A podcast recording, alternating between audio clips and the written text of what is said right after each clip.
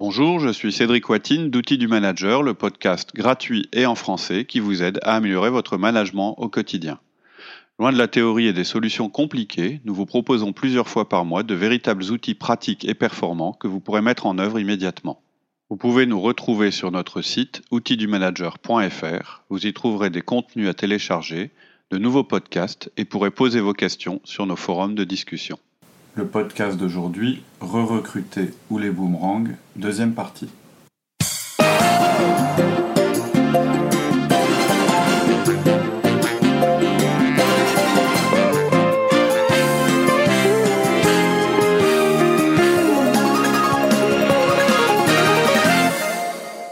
Mais même s'il part chez un concurrent, on l'aide. Ah, ça, ok, ça c'est un cas particulier, on est d'accord. S'il part chez un concurrent, vous n'allez pas euh, faciliter, je dirais, le fait, euh, le fait qu'il parte chez votre concurrent. Par contre, vous allez garder la, le même type de relation avec lui, vous allez être quand même dans une démarche respectueuse, aidante, etc. Hmm. En vous posant la question, mais pourquoi est-ce qu'il part chez un concurrent quand même? C'est quand même une question importante. Oui, c'est sûr, c'est un moyen aussi de se remettre en cause et puis de se dire, bah, tiens, peut-être qu'il y a des choses chez moi euh, Tout à fait. que je peux améliorer. donc, donc c'est sûr que vous n'allez pas encourager votre collaborateur à rejoindre la concurrence, mais par contre, vous n'allez pas le rendre responsable et je veux dire lui faire payer le fait mmh. euh, qu'il aille à la concurrence. Ouais, et puis en plus, il y a encore quelque chose de plus important euh, que les aspects éthiques et généreux de cette manière de faire.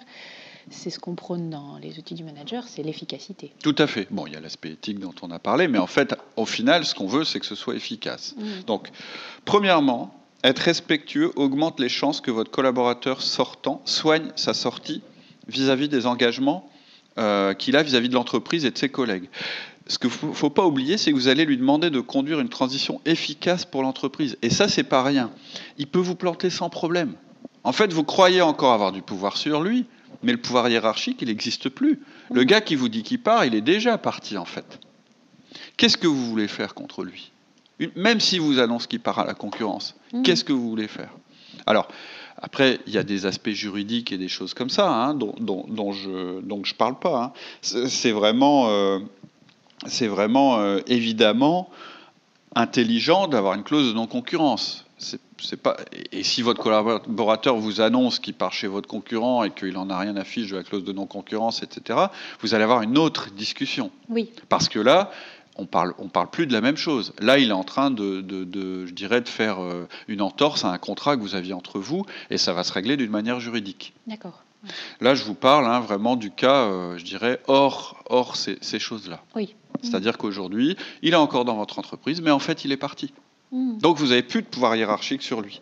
Donc, vous n'avez plus qu'un seul moyen d'obtenir de lui qu'il fasse une transition la plus harmonieuse possible, c'est votre capacité d'influence. Ce dont on parle depuis le début dans l'outil du manager. Hein. Il y a trois pouvoirs dans l'entreprise, je l'ai dit assez souvent. Il y a le pouvoir hiérarchique, l'autorité de compétence et le pouvoir d'influence. Et en fait, celui qui est le plus puissant, c'est le pouvoir d'influence. On en a parlé souvent, je ne vais pas répéter pourquoi.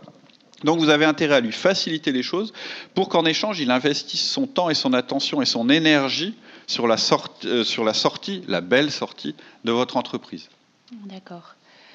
On a un, un podcast détaillé d'ailleurs sur les étapes à passer avec lui. Mhm. Euh, je crois que ça s'appelle, tu l'as cité tout à l'heure, euh, mon, collaborateur démissionne. Oui, tout à fait. Là, on décrit vraiment les étapes avec lui et euh, entre autres, on explique effectivement que bah, s'il consacre de l'énergie à lutter contre vous ou s'il a envie de se mettre en travers de votre chemin, etc., bah, vous allez perdre au final puisque sa sortie se fera d'une manière calamiteuse.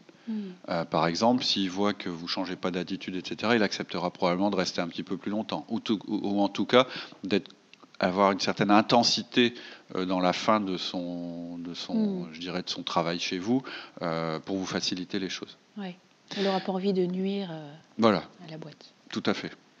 Et puis, deuxième point, quand même, qui est vachement important, toujours à propos de l'efficacité euh, liée à cette étude, n'oubliez pas que ce podcast vous parle des boomerangs. Mieux vous vous comportez maintenant, plus vous mettez de chance de votre côté pour plus tard. Plus vous allez conserver des relations efficaces et riches avec lui lorsqu'il aura quitté votre entreprise.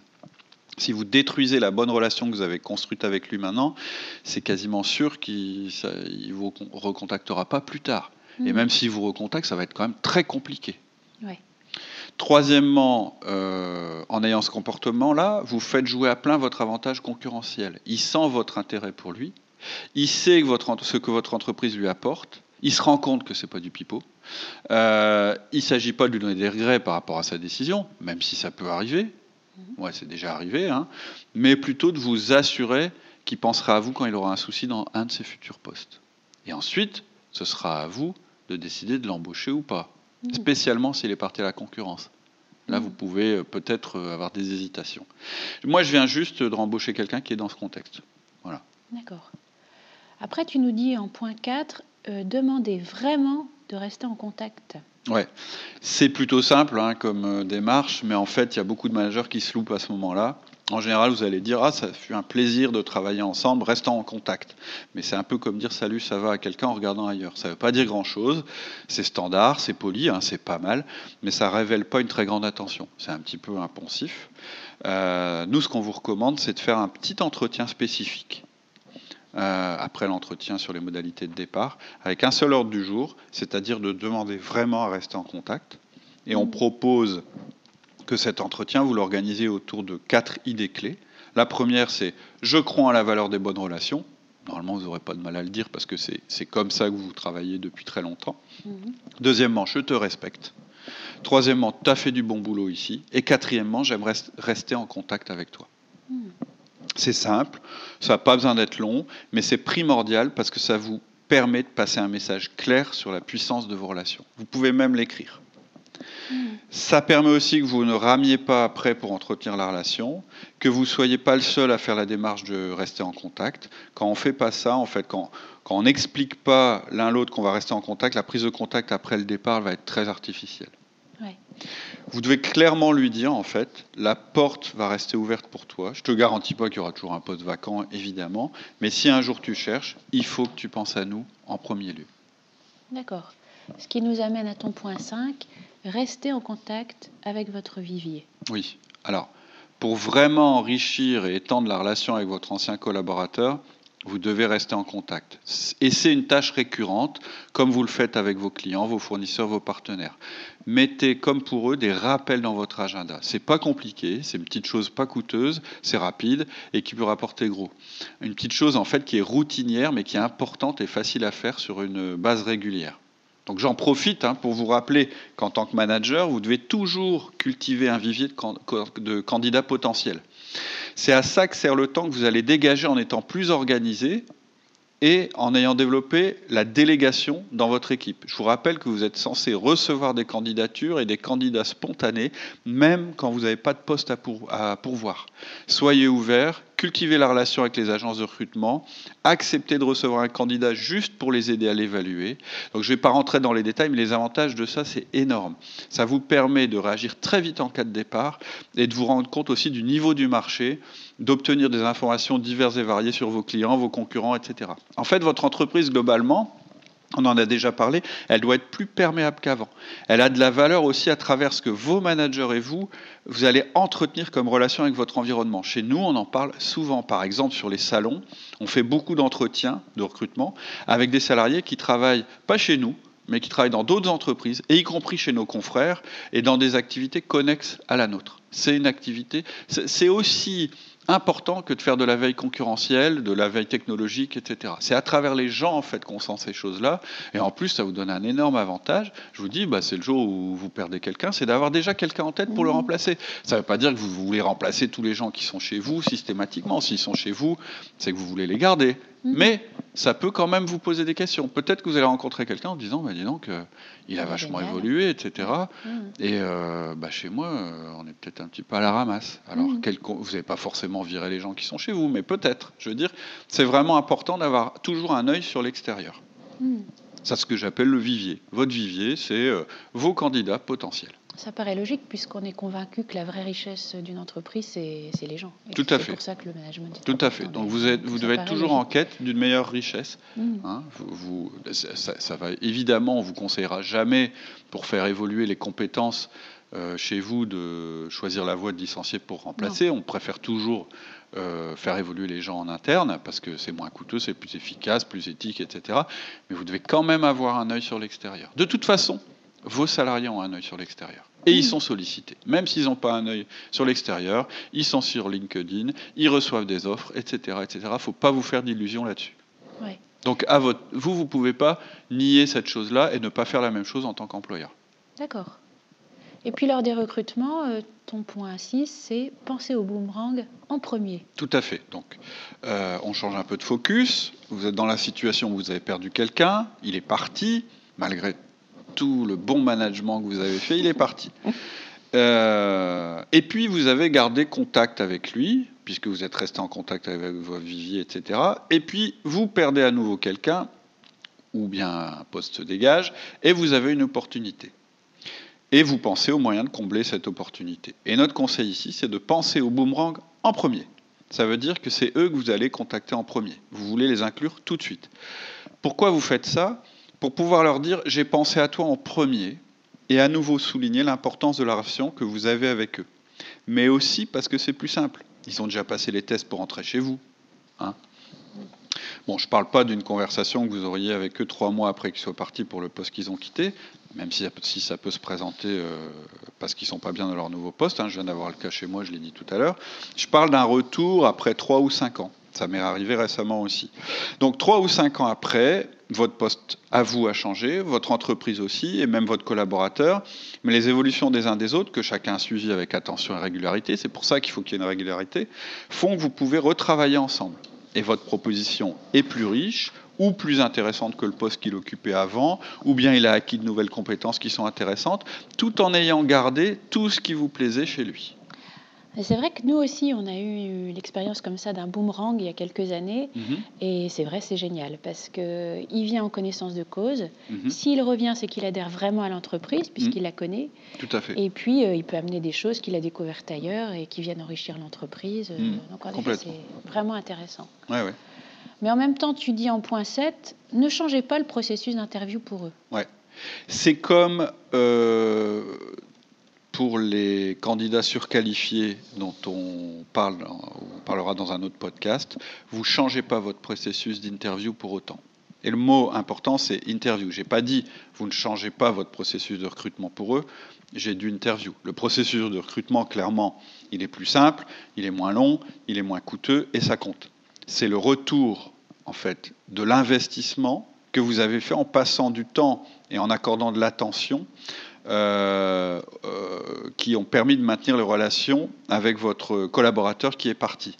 Vous n'allez pas avoir de frais d'agence, pas de long moment à définir le candidat. Enfin, vous voyez ce que je veux dire, tous les coûts habituels d'un recrutement. Et d'ailleurs, je vous conseille de trop communiquer là-dessus, c'est-à-dire dire à votre candidat euh, Je t'ai choisi parce qu'il coûte moins cher et qu'il me demande, tu me demandes moins d'efforts. Ce ne serait pas très malin. Mais clairement, tout le monde sait que le processus de recrutement, il sera bien plus léger, il va coûter moins cher. Mmh.